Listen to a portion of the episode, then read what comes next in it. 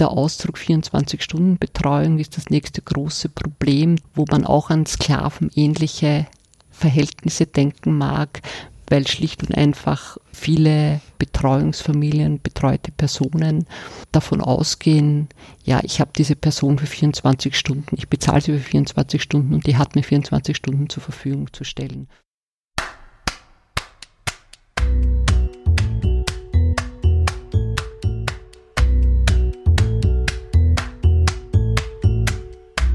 Willkommen beim Sozialpod, der Podcast, in dem sich alles um soziale Themen in Österreich dreht. Heute zu Gast ist Anna Leder. Sie ist eine der Initiatorinnen und BetreuerInnen der IG24, der Interessensgemeinschaft der 24-Stunden-Betreuerinnen in Österreich. Das ist ein selbstorganisierter, von Aktivistinnen unterstützter überparteilicher Verband mit dem Ziel, die Interessen dieser Berufsgruppe ausreichend zu vertreten. Heute dreht sich also alles um die 24-Stunden-Betreuung. Wo stehen wir heute? Wie geht es 24-Stunden-Betreuerinnen heute? Was sind Forderungen? Was muss sich dringend ändern? Heute versuchen wir den Status quo zusammenzufassen und auch Forderungen zu benennen und Zuhörerinnen zu aktivieren, vielleicht selbst aktivistisch tätig zu werden und nicht nur 24 Stunden Betreuerinnen zu beklatschen. Sozialpod vor Ort.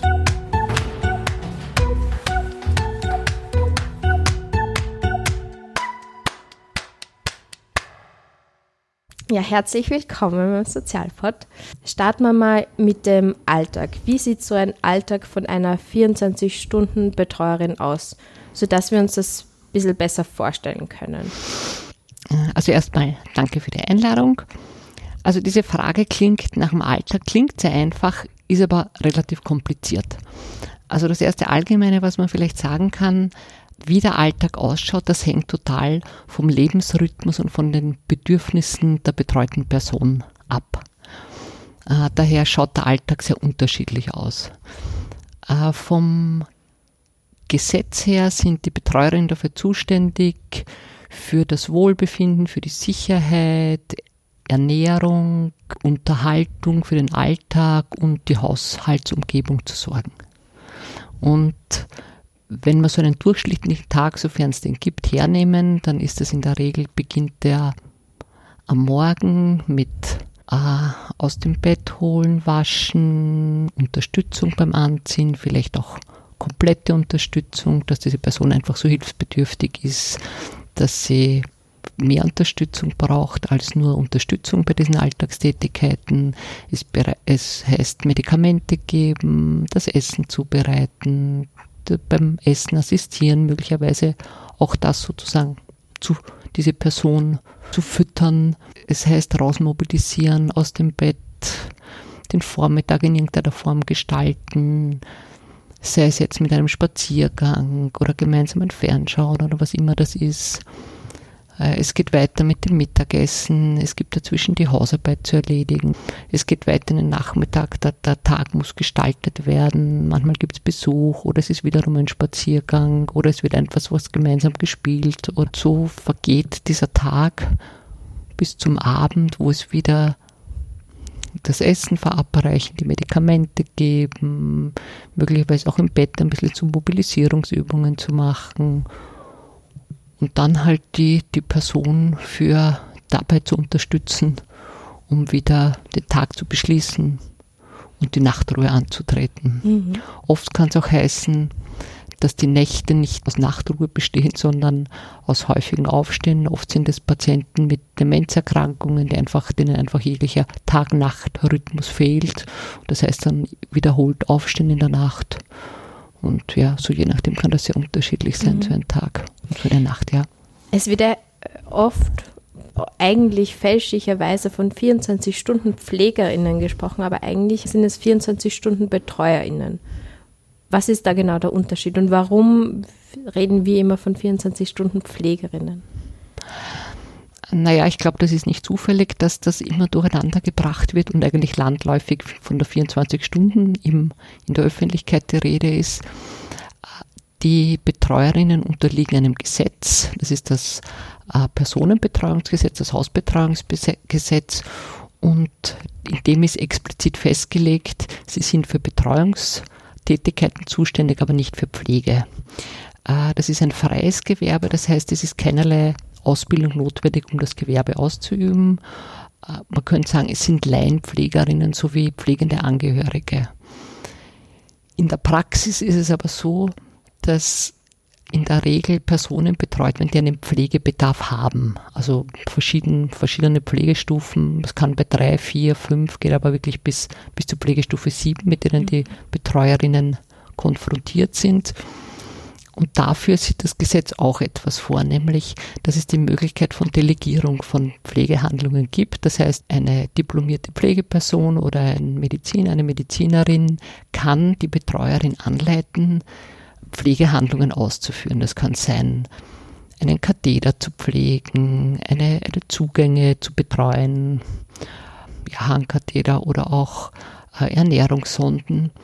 Das muss vom Gesetz her schriftlich festgehalten werden, die, die Betreuung muss angeleitet werden und so weiter. Das wäre eine ganz gute Lösung, aber in der Praxis ist es einfach so, dass diese Delegierung äußerst mangelhaft funktioniert. Und die Betreuerinnen aber trotzdem diese Handlungen durchführen müssen und das müssen und das passiert einfach dann oft sehr durch Improvisation, dass man aus Erfahrung lernt oder wenn man das Glück hat, gibt es wirklich eine diplomierte Pflegeperson, die einen ein bisschen unterstützt oder eine Angehörige. Das ist ein, ein ganz ein großer Graubereich, mhm. der die, die Frauen extrem vulnerabel auch macht, oft überfordert, weil von rechtlicher Seite ist es so, dass sie für den als selbstständige Unternehmerinnen, die sie ja sind, voll, genau, voll mhm. für den Gesundheitszustand der betreuten Personen zuständig sind. Wahnsinn. Wie sieht denn das Verhältnis aus von 24 Stunden BetreuerInnen? Wie viele kommen tatsächlich aus anderen Ländern, aus Osteuropa? Wie viele kommen tatsächlich aus Österreich? Kann man das überhaupt so klar sagen?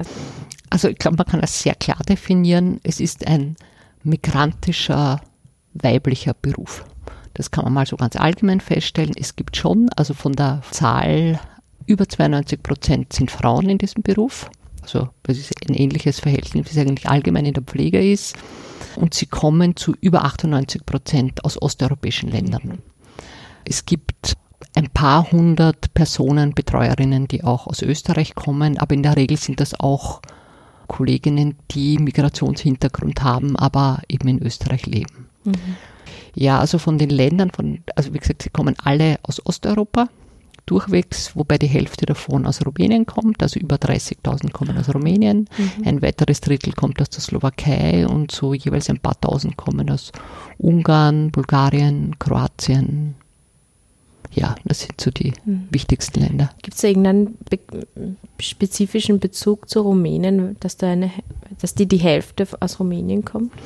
Ah, naja, das ist so ein, na, ich glaube, es gibt keinen spezifischen Bezug zu Rumänien, sondern es werden sozusagen die Märkte abgegrast nach Betreuerinnen, die bereit sind, die Arbeitsbedingungen in Österreich, aber nicht nur in Österreich, mhm. also das ist ja sozusagen ein europäisches oder wahrscheinlich auch ein, ein globales Thema, aber zumindest im, im, deutschsprachigen Raum, es werden die Märkte abgegrast. Und früher sind sehr viele Kolleginnen aus, zum Beispiel aus Tschechien gekommen und da ist einfach das Gehaltsniveau höher. Die waren an einem Punkt nicht mehr bereit, nach Österreich zu kommen und Rumänien, da ist die Arbeitslosigkeit höher, die, die ökonomischen Probleme höher und auch das Lohnniveau niedriger. Mhm. Von daher ist, und Rumänien ist ein sehr großes Land, und von daher ergibt es sich einfach, dass viele Kolleginnen aus Rumänien kommen funktioniert das irgendwie ganz gut da zu rekrutieren. Genau, mhm. ja. Also in, in, meiner Recherche ist mir das so aufkommen. Komischerweise gibt es ja die krude Annahme, dass die Betreuung von älteren Menschen weniger eine Aufgabe des Wohlfahrtsstaates, also des Sozialstaates sein sollte, sondern dass es eher im Zuständigkeitsbereich der jeweiligen Familie liegt. Also dass es irgendwie so, nein, das ist nicht der Wohlfahrtsstaat, sondern da ist jede eigene Familie irgendwie zuständig, ist somit irgendwie Privatsache. Und das ist, soll auch ein Hauptgrund dafür sein für die Arbeitsverhältnisse beziehungsweise die Anstellungsverhältnisse. Und das ist aber irgendwie recht spannend von es gibt dieses Personenbetreuungsgesetz und da gibt es unterschiedliche Arten, wie die Menschen da arbeiten. Vielleicht können wir darauf eingehen, ähm, welche Arten es da gibt.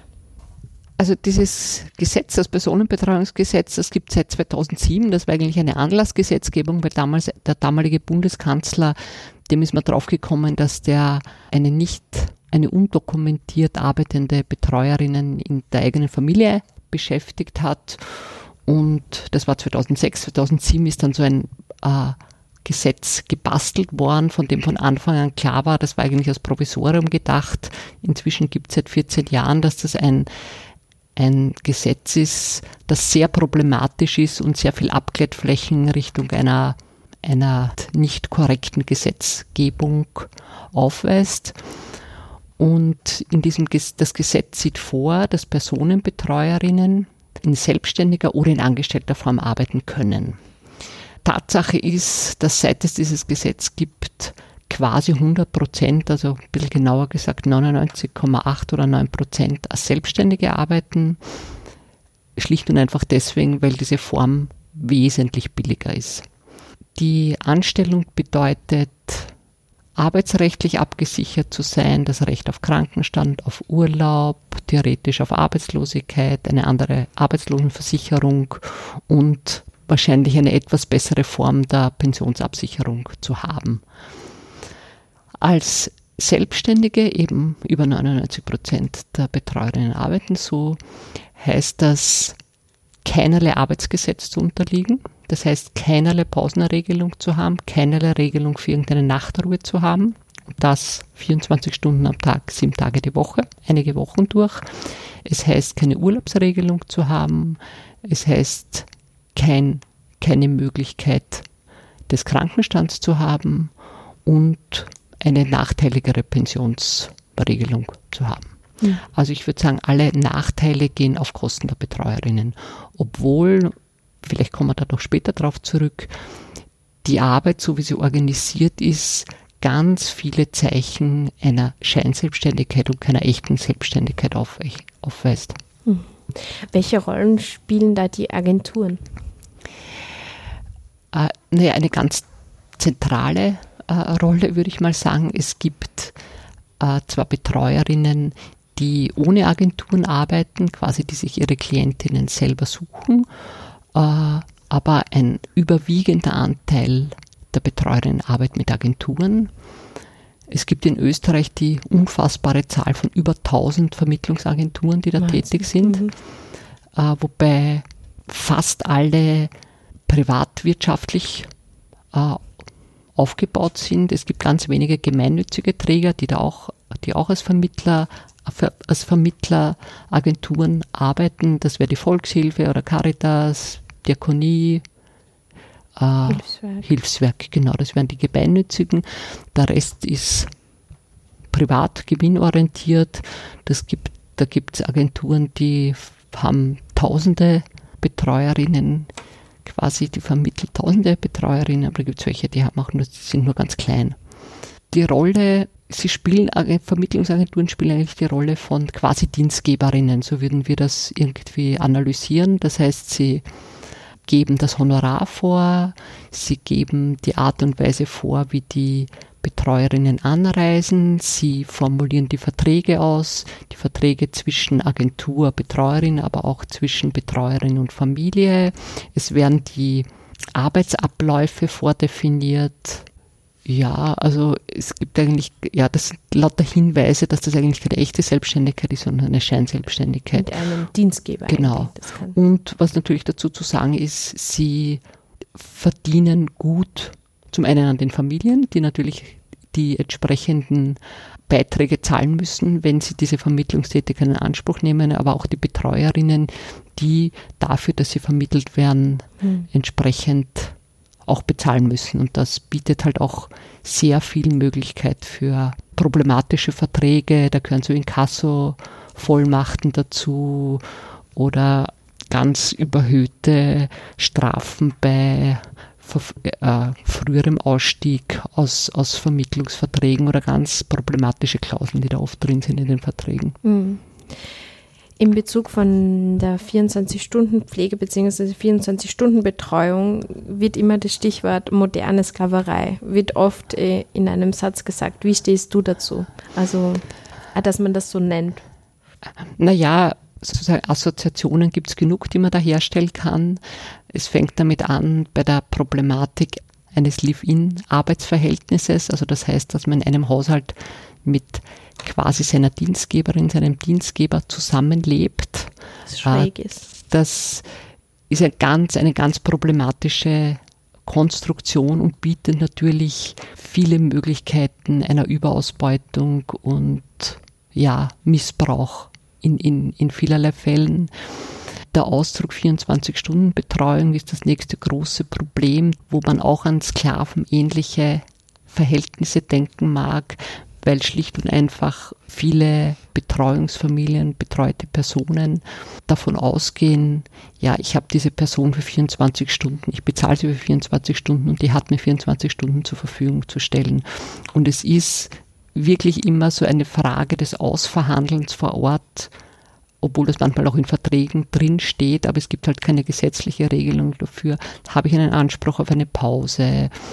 Äh, habe ich einen Anspruch auf Nachtruhe? Welche Arbeiten übernehme ich oder welche sind eigentlich berufsfremd? Das ist unglaublich, mit was für Anforderungen Arbeit diese Frauen konfrontiert sind. Das kann das ganze Haus von Dach bis zum Keller zu putzen. Das kann sein Gartenarbeit, das kann sein mhm. Mitarbeit in der Landwirtschaft. Das sind unglaubliche Dinge, das, wo Frauen wirklich harte Arbeit leisten, sich davon abzugrenzen, aber auch viele Frauen sich nicht abgrenzen und eigentlich aus Angst vor Verlust des Arbeitsplatzes oder auch wegen ihrer schlechten Sprachkenntnisse mhm unglaubliche Arbeitsverhältnisse in Kauf nehmen. Ja, und ich kann es mir vorstellen, wenn man wirklich halt dort fast lebt, irgendwie, dass man schon einen engen, sehr engen Bezug hat oder eine enge Beziehung hat und vielleicht sie dadurch durch das Näheverhältnis dann nur mal schwerer fällt, irgendwie zu sagen, na, das mache ich jetzt nicht oder na, irgendwie so die, die Grenzen zu zeigen oder aufzuzeigen. Ja, es ist sicher ein zentrales Thema, ja. die fehlende Abgrenzung, die ja. fehlende Intimität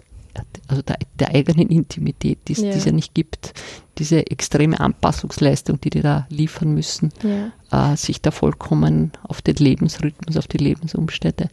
Welche Rolle spielen da die Angehörigen, dass man darauf achtet, auf die Pausen? Auf naja, also es wird immer gesprochen, es gibt gute und nicht so gute und es gibt katastrophale Familien.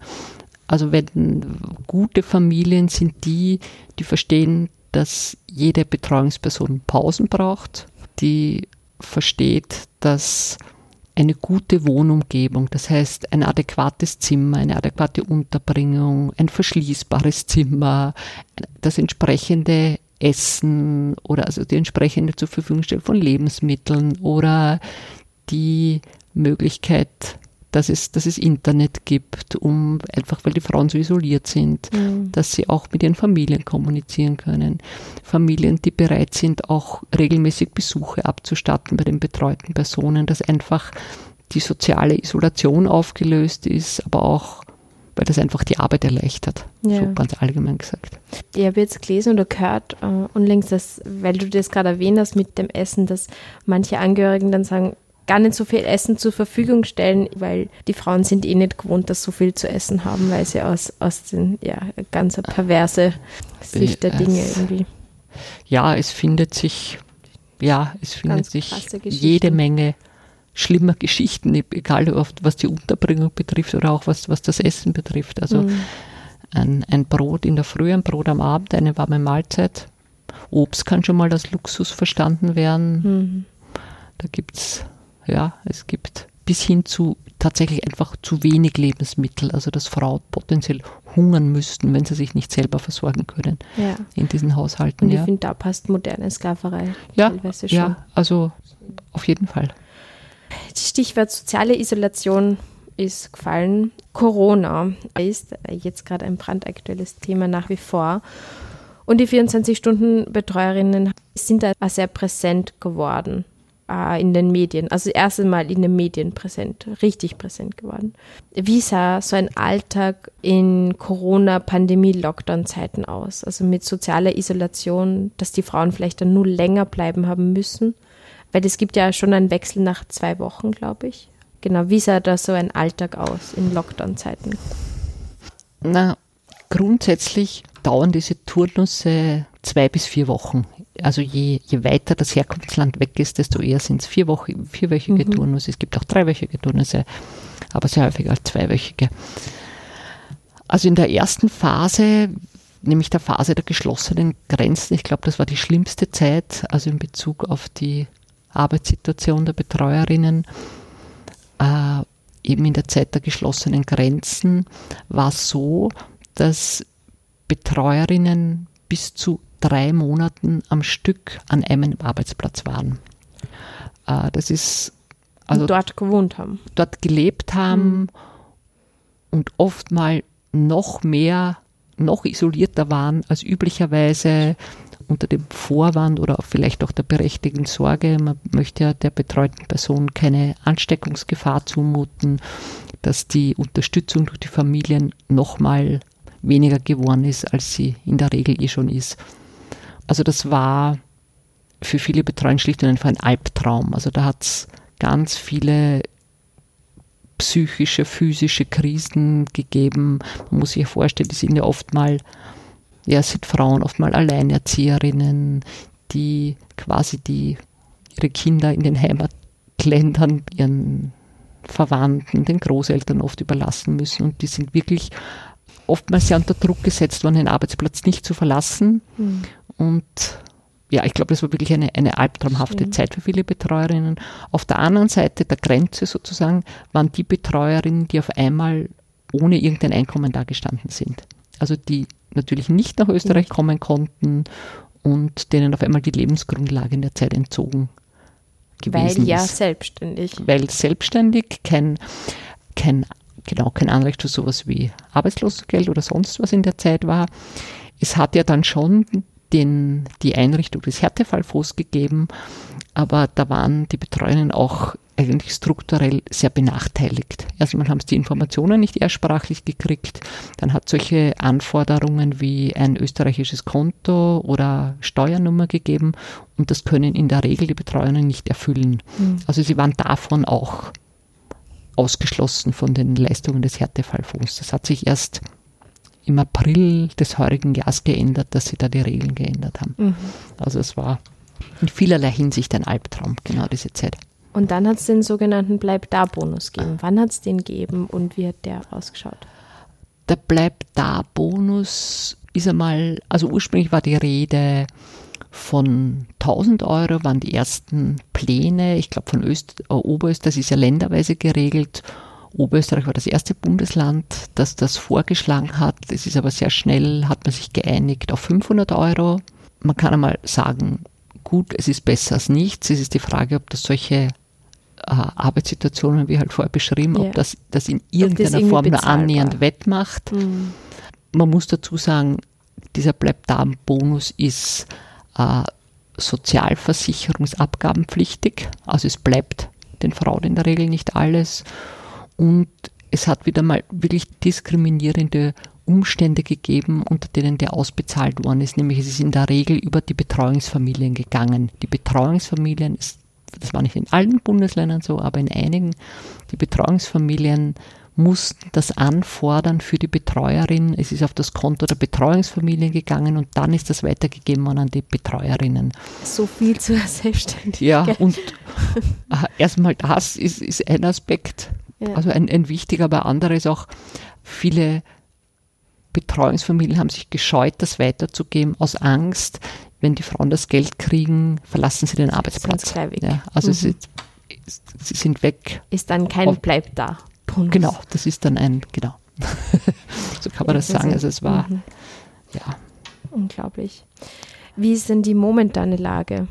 Naja, also es geht den Betreuerinnen wahrscheinlich ähnlich wie vielen anderen beschäftigten Gruppen, dass, nein, es geht ihnen eigentlich, glaube ich, noch, noch verunsichert als andere, sie sind noch verunsichert als andere Beschäftigungsgruppen, weil der Status so unklar ist. Also zum einen sind sie Gesundheitsarbeiterinnen, äh, zum anderen sind sie Selbstständige, also da gibt es ja die 3G-Regeln und so weiter. Dann war völlig unklar, gilt die jetzt für die Betreuerinnen? Was heißt es, dass sie in einem Haushalt leben mit einer Person, wo sie ja nicht in einer größeren Gruppe arbeiten? Mhm. Also es sind Äh, und das ganze Thema wird ja länderweise abgehandelt. Also es war so einheitliche Regelung gibt es ja nicht. Also es gibt schon teilweise einheitliche Regelungen, aber die, die Umsetzung ist doch länderweise erfolgt und es ist eine irrsinnige Verunsicherung. Man kriegt irrsinnig divergierende Auskünfte teilweise, dafür ist eigentlich die Wirtschaftskammer zuständig, bzw. das Sozialministerium und sich dann im Dschungel zu orientieren, ist eine echte Herausforderung. Und überfordernd. Genau, ja. Die IG 24 ist ja vor allem durch die Corona-Pandemie entstanden. Also es war dann ein Zusammenschluss aus, aus den verschiedensten Vereinen. Vielleicht kannst du darauf eingehen, seit wann gibt es die IG 24 genau und warum ist sie entstanden? Also so Organisierung von Betreuerinnen gibt schon richtig lange, seit Jahren. Und das kommt daher, dass es dass sich die Betreuenden eigentlich nirgendwo vertreten fühlen. Ja, also sie sind ja Selbstständige, sind sie so Pflichtmitglieder, man kann auch sagen Zwangsmitglieder bei der Wirtschaftskammer. Das bedeutet wiederum, dass sie im selben Ausschuss wie ihre quasi Dienstgeberinnen sitzen in Agenturen und in der Regel, wenn sie dort mit irgendwelchen Problemen äh, kommen, dann wird attestiert, okay, das ist ein Interessenskonflikt, da kann die die Wirtschaftskammer nicht intervenieren. Also sie sind enorm alleine gelassen in irrsinnig vielen Situationen. Dasselbe trifft eigentlich auch auf die Agenturen zu, die quasi dafür zuständig werden, wenn es irgendein Problem am Arbeitsplatz gibt, dann sollten eigentlich die Agenturen auch dafür zuständig sein, da zu vermitteln zwischen den Familien und zwischen den Betreuerinnen oder die Arbeitsbedingungen da irgendwie zu adaptieren. Das passiert in der Regel auch nicht. Und ich würde das so bezeichnen, das war irgendwie so sowas wie eine soziale Notwehr der Betreuerin, dass sie sich irgendwie organisieren, eben wenn man von niemand vertreten wird. Und das ist vor allem so, also das gibt schon seit Jahren über Facebook, über, also genau. über Social Media, dass man versucht, einander zu beraten, zu bestärken, zu unterstützen. Ja, also das, was, ja, was man vielleicht auch als wie, wie eine Grassroot-Organisierung mhm. äh, verstehen kann. Ich glaube, ein, eine Geschichte war, dass es einzelne mutige Frauen gegeben hat, so wie diese Elena Popper, genau, die, die, mal äh, begonnen hat, sich nicht mehr alles gefallen zu lassen, sondern auch gegen Agenturen und die Bedingungen, die die äh, äh, diktieren, aufzutreten. Die war sehr laut eigentlich auf Facebook. Und ja, Facebook. genau, sie war und ist daraufhin auch prompt geklagt worden, einige Male von, von Agenturen. Ich glaube, es sind noch immer nicht alle alle Prozesse abgeschlossen, mhm. sie ist auch verurteilt worden. Und das hat dann eine gewisse Öffentlichkeit gekriegt. Und ich glaube, das war dann der Punkt, dass äh, auch die Öffentlichkeit, abgesehen von der Pandemie her, mhm. aufmerksam geworden ist auf die Branche und auch Aktivistinnen aufmerksam geworden sind. Und dann hat es zuerst einen Verein namens TREP, der steht für Gerechtigkeit, Pflege und Betreuung bei den Rumäninnen gegeben und eine ähnliche Initiative bei den Slowakinnen, die Initiative 24. Und ja, da ist man irgendwie sehr schnell zu dem Punkt gekommen, also aktive Betreuerinnen, aber eben auch Aktivistinnen, das muss man auf, auf etwas organisiertere Füße stellen, damit man besser Vertretungsarbeit, besser Beratungsarbeit, aber eben auch ja, so Interessensvertretungsarbeit machen kann. Und so ist dann diese IG 24 entstanden und so als so wirklich als Verein gibt es jetzt gerade mal so ein Jahr. Mhm. Und was macht die IG 24 genau? Was sind so die Hauptaufgaben? Und wie bekannt ist es dann wirklich ähm, bei den einzelnen Betreuerinnen? Ich würde mal sagen, ich glaube, die Hauptarbeit passiert weiterhin in den Communities. Ja, also so wie sie seit Jahren läuft, es ist eigentlich weiterhin eine der wichtigste Teil dieser Beraterunterstützung im Alltag. Das passiert weiter in den Communities, vor allem über soziale Medien. Äh, als, als Verein oder sozusagen als Dach über diesen einzelnen Initiativen äh, ist es viel die Arbeit nach außen, die, die gerade von Aktivistinnen sehr unterstützt wird. Das heißt Lobbyingarbeit, Forderungen nach außen tragen, ganz viel Öffentlichkeitsarbeit. Also ich glaube, da hat sich unglaublich viel geändert in den letzten eineinhalb, zwei Jahren, seit, ja, seit, die, seit die Pandemie da ist. Egal, ob das jetzt äh, Interventionen beim Sozialministerium rund um die Pflegereform war, ob das so Forderungen nach Infragestellender Scheinselbstständigkeit ist oder diese Tabuthemen wie Gewalt, sexuelle Gewalt am Arbeitsplatz einmal aufzugreifen, diese Grauzone zwischen Pflege und Betreuung, was immer die Themen sind, die da in den Communities kommen, das wird versucht nach außen zu tragen. Mhm. So im Großen und Ganzen, ja. Wie funktioniert äh, die Selbstorganisation des Vereins? Also das ist ja genau das mhm. eigentlich, was du gerade erwähnt hast, so dass sie gar nicht so viel verändert hat, weil die Communities sind eigentlich schon vernetzt, also das funktioniert weiterhin. Oder wie, wie seht ihr die, die Selbstorganisation? Naja, wir, wir sind zum Beispiel seit einiger Zeit, dass, da, dass im Vorstand auch Betreuerinnen drin sind, dass wir versuchen, wo immer es Möglichkeit, Möglichkeiten gibt, die Betreuerinnen für sich selber sprechen. Da, wo man das Gefühl hat, sie, man muss sie nicht schützen irgendwie, dass sie irgendwelche Konsequenzen Rechtlich. am Arbeitsplatz mhm. erfahren würden. Wir gehen zum Beispiel auch jährlich auf die Straße im Zuge des Frauentags. Also jetzt so eine Sichtbarkeit nach außen zu, zu gewährleisten und immer mehr versuchen, dass die Betreuer für sich selber sprechen können, also solche Bedingungen zu schaffen. Mhm. Äh, und ja, genau, ja. das würde ich mal so. Wie bist da du persönlich zu diesem Thema gekommen?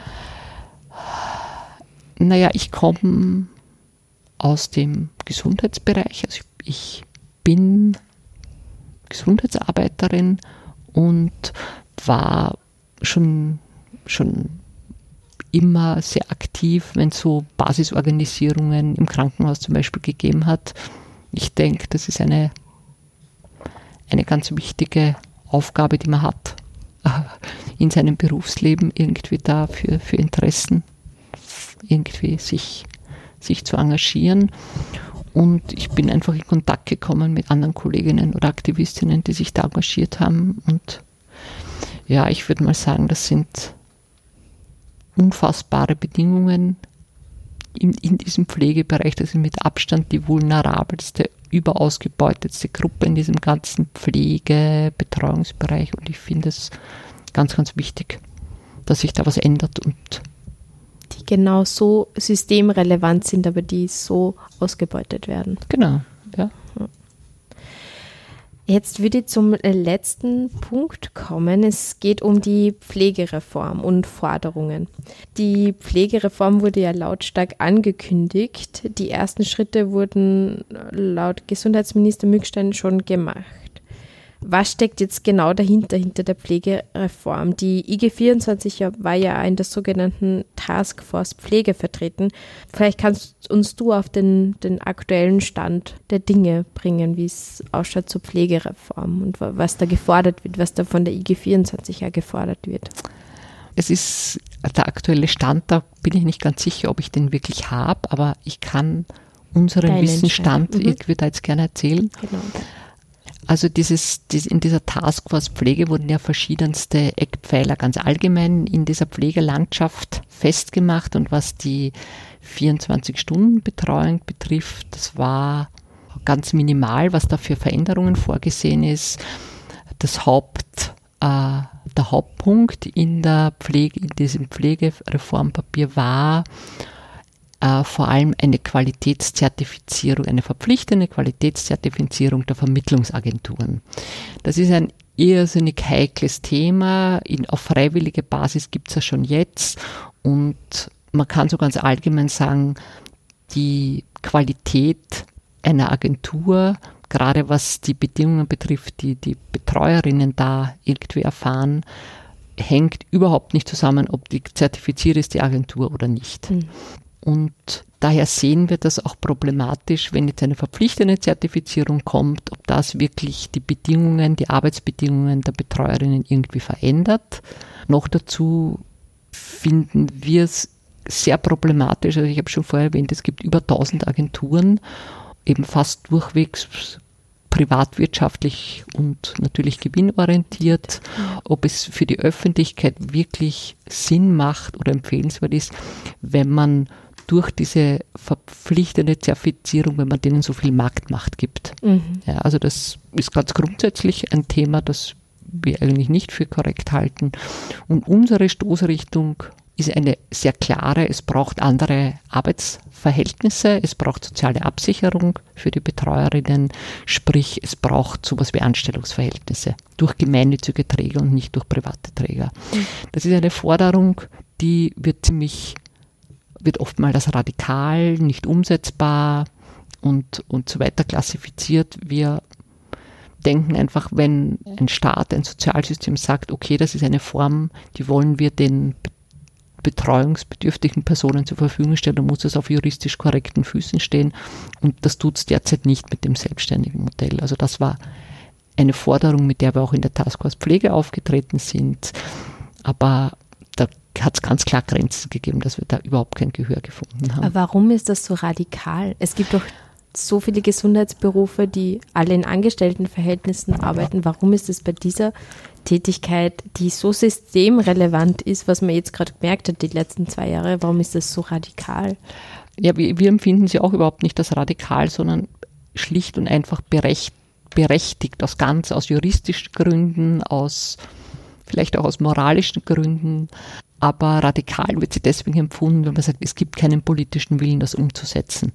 Also es ist einfach, es ist einfach ein Konsens, dass wir bereit sind, eine sehr vulnerable Gruppe, nämlich Frauen, die unter großer existenziellen Problemen leiden, in ihren Heimatländern bereit sind, die überauszubeuten ja, und in Arbeitsverhältnissen, in inkorrekten Arbeitsverhältnissen arbeiten zu lassen. Also die, ich weiß nicht, ich habe noch nicht, glaube ich, die Zahl, die, die, verdienen zwei bis drei Euro die Stunde im ja. Durchschnitt. Also das sind, ich glaube, man kommt gerade mal auf ein Drittel eines Durchschnittseinkommens einer österreichischen Person und das ohne soziale Absicherung. Also das sind, ja, aber wie gesagt, dafür ja.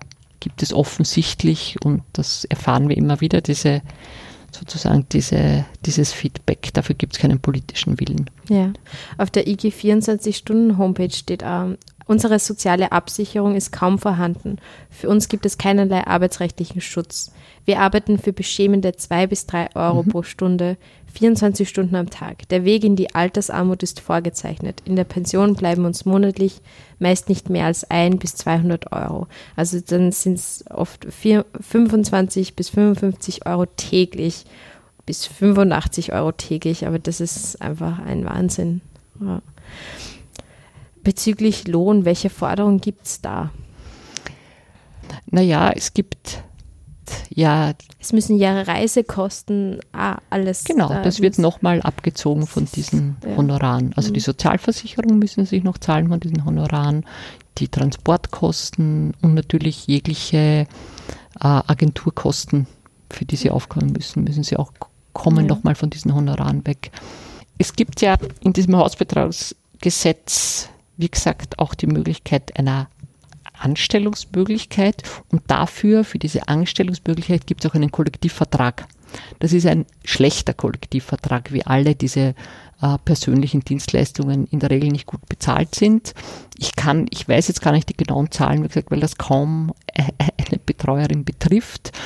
Aber man kann mal sagen, dass dieser KV ungefähr um 30 Prozent niedriger ist als ein Durchschnittseinkommen. Und ich habe vorher erwähnt, eine Selbstständige hat dann nochmal 30 Prozent weniger. Also wenn man mal zumindest von diesem KV ausgeht, so wäre das eine realistische Forderung, was mhm. so eine, was, was ein halbwegs fairer oder zumindest ein gesetzlich geregelter Rahmen wäre, in der eine Betreuerin verdienen könnte. In Deutschland gab es ja bereits die Pflegereform und da wurde ja ein Mindestlohn beschlossen. Besteht da die Gefahr, dass österreichische Pflege, also dass Pflegerinnen, die in Österreich arbeiten, nach Deutschland abwandern könnten? Prinzipiell ja, das ist eine sehr flexible Gruppe, was den Arbeitsort betrifft. Natürlich würden sie, wenn es bessere Bedingungen herrschen, in das jeweilige Land, wenn das halbwegs erreichbar wäre natürlich und wenn sonst andere Arbeitsbedingungen stimmen, auch ausweichen. Wobei es gibt zwar diese, dieses Urteil inzwischen, äh, dass sozusagen, dass der das, was an Bezahlung geleistet worden ist, nicht gesetzlichen, also ungesetzlich ist, aber eine Umsetzung von besseren Bedingungen, ich glaube, davon ist man auch in Deutschland noch ziemlich weit entfernt. Mhm. Gibt es sonst irgendwelche internationale Best-Practice-Beispiele, wie es fair ausschauen kann? Also wir sind da gerade dabei, wir haben, äh, wir arbeiten ja eigentlich ehrenamtlich als kleiner Verein, aber wir, wir sind in der glücklichen Lage, einige Projekte finanziert bekommen zu haben für das kommende Jahr. Und einer davon ist in Zusammenarbeit mit LEFÖ ein Projekt, das Möglichkeiten eines LEFÖ vielleicht als Erklärung ist? Äh, eine Organisierung, die eigentlich speziell auf Menschenhandel, speziell auf genau. Frauenhandel genau. äh, ja, fokussiert ist. Und mit denen arbeiten wir einfach eng zusammen. Und also da haben wir ein, ein Projekt gemeinsam mit Löwe finanziert gekriegt, gekriegt, wo es darum geht, einmal so welche Möglichkeiten von guten Arbeitsverhältnissen, Angestellten, sozial abgesicherten Arbeitsverhältnissen könnte es geben. Und im Zuge dessen wird natürlich auch nach Best Practice Beispielen gesucht. Ich, äh, Schweiz könnte eventuell ein Beispiel sein, da arbeiten die Betreuerinnen angestellt. Ganz ein anderes Level von sozialer Anerkennung und auch besserer Bezahlung ist dadurch. Das genau gestaffelt, welcher Pflegebedarf hat die Person und so weiter. Äh, das könnte zum Teil ein Beispiel sein. Wobei es wenig subventioniert ist, also es können sich nur die Wohlhabenden dort leisten und das ja. kann es dann auch nicht sein, aber in vielerlei Hinsicht könnte es ein Beispiel kann sein. Kann man da was Beispiel, ablesen ja. Mhm. und kann ja Österreich dann ein Vorreiter werden? Könnte. ja, könnte. könnte ja. Was glaubst du, wie sehr ist das Thema jetzt bei der Bevölkerung ankommen? Wie öffentlichkeitswirksam war es tatsächlich, dass es unbedingt ganz notwendig faire Bedingungen da braucht? Naja, ich, ich bin ein bisschen parteiisch oder ich bin ein bisschen, äh, ich bin vielleicht nicht die ganz richtige Person, das zu beurteilen, wie wirksam die Öffentlichkeit ist, weil wir halt genau darauf schauen, wo, wo findet sich irgendwelche Öffentlichkeit oder irgendwelche in den Medien, irgendeine Repräsentation von den Themen, die, die wir für wichtig erachten. Also ich würde schon sagen, es hat sich da viel geändert und es gibt eine ganz eine andere öffentliche Wahrnehmung. Äh, ob das jetzt unbedingt damit gekoppelt ist, dass so ein Konsens darüber herrscht, da müssen bessere Arbeitsbedingungen her. Zum Teil ja, zum Teil gibt es nach wie vor diese, würde ich einfach so, so als eigentlich eine rassistische Einschätzung beschreiben, zu sagen, boah, die Frauen sollen froh sein, dass sie überhaupt Arbeit haben, ja. die sollen, die verdienen daheim eh viel weniger, die sollen froh sein, dass sie ihre zwei, drei Euro kriegen und das ist ja eh Für keine Rumänien schwere. ist das wahnsinnig viel, also sollen sie eh froh sein. Genau, ja. so könnte man das sagen. Also mhm. es ist, und das ist ja eh keine schwere Arbeit, die sitzen eh noch herum und schauen fern mit ihren Klientinnen oder und plaudern alle, ein bisschen. Genau, plaudern ein bisschen, sind Gesellschafterinnen aber dass da schwerkranke, schwer mit schweren psychiatrischen, Demente. neurologischen Diagnosen mhm. das Klientel vor allem aus solchen Menschen besteht. Und es ist kein Zufall, dass es keine Österreicherin, kein Österreicher bereit wäre, solche Arbeitsbedingungen anzunehmen. Also ja, ich, ich wage mir kein Urteil über die, über die öffentliche Meinung, inwieweit es da eine Bereitschaft gibt für. Aber es, wir, wir, wir kriegen viel positives Feedback, das würde ja. ich schon mal so sagen. Mhm. Also viel Entrüstung und viel positives Feedback. Ja, das, ja. das kann ich schon mal sagen. Ja. Vielleicht ist es schon so aus den Augen, aus dem Sinn, also vielleicht, wenn man wirklich selbst nicht betroffen ist oder aus den eigenen Verwandtschaftskreisen, dass da eine 24-Stunden-Betreuung vielleicht gerade nicht so wichtig ist, nicht so relevant ist, dass dann das Thema, ja, dass es deshalb nicht so wichtig ist, dass man sich da engagiert oder. Ja, das trifft wahrscheinlich auf sehr viele Bereiche zu, natürlich auch. Und wir wissen, wie flüchtig mediale Aufmerksamkeit ist gewisser Themen. Momentan ja. hat seinen Lauf, aber es kann morgen schon anders sein. Und ja. das sehen wir halt auch als unsere Aufgabe, dass, dass man nicht in Vergessen oder dass die Betreuerin nicht in Vergessenheit geraten. Ja, und dann denke ich mal, die, die, die Balance zwischen, ja, es soll öffentlichkeitswirksam sein und ja, die Bevölkerung soll irgendwie da hinschauen, aber andererseits viel wichtiger ist ja, dass etwas politisch passiert, mhm. also da, dass andere Bedingungen gibt. Da braucht man jetzt nicht unbedingt die ganze Bevölkerung, die dahinter steht, aktivistisch, sondern einfach, dass es politische Veränderungen gibt. Schön wäre es natürlich, wenn die ganze Bevölkerung sagt, ja, oder wie siehst du das? Naja, es ist die Frage, wie, wie passieren gesellschaftliche Veränderungen. Ich denke mal, dass diese Betreuerin, das ist ja nur eine Spitze des Eisbergs in diesem ganzen Pflegebereich. Also die, diese ganze Langzeitpflege, diese extramorale Pflege, das ist ein, ein, ein riesiger, wachsender Markt erstens mal, auch für private Konzerne und zugleich ein, ein wachsender Niedriglohnsektor. Also das ist ja nicht, nicht jetzt so zugespitzt wie, wie, wie bei den 24-Stunden-Betreuerinnen. Und ja, also dass, dass die, die Pflegekräfte in den Akutkrankenhäusern überlastet sind, das ist ja derzeit auch, auch in aller Munde. Und ich denke mir, da geht es wirklich um ein gesellschaftliches Umdenken. Was ist einer Gesellschaft Pflege, Sorge umeinander wert? Und da braucht es, glaube ich, schon einen breiten gesellschaftlichen Konsens, eine breite soziale Bewegung möglicherweise, oder wie man das fasst, irgendwie, dass da politische Änderungen gibt. Da braucht es mehr Verkehr. Da braucht es mehr Verkehr, ganz genau. Ganz zum Abschluss noch, wenn da jetzt Zuhörende sagen, IG24, ich möchte mich mehr damit beschäftigen, möchte vielleicht aktivistisch tätig sein, möchte was tun, auf welche Art und Weise kann man euch unterstützen?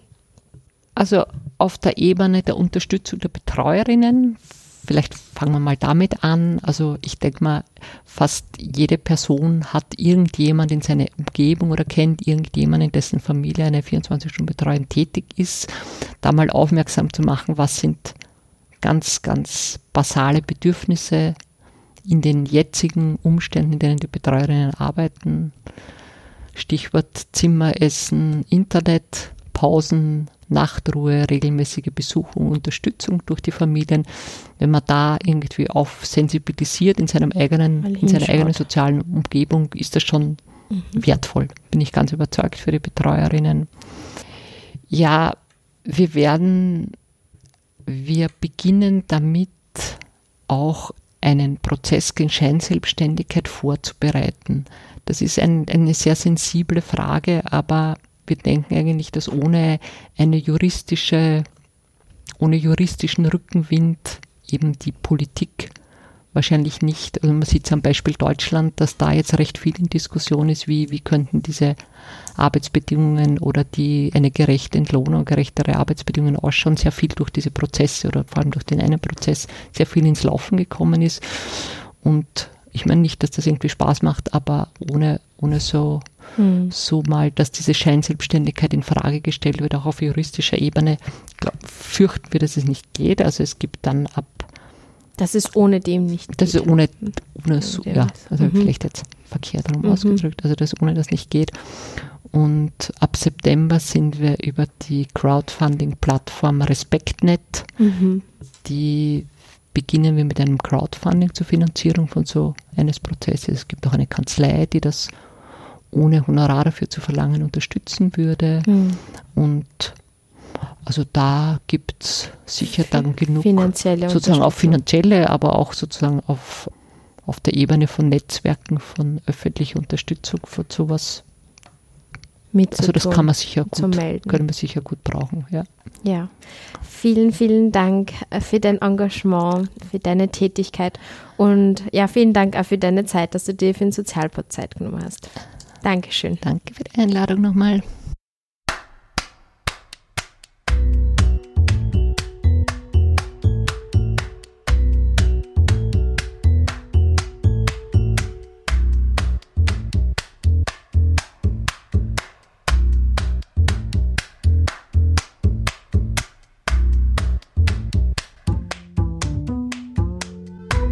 Sozialpod vor Ort.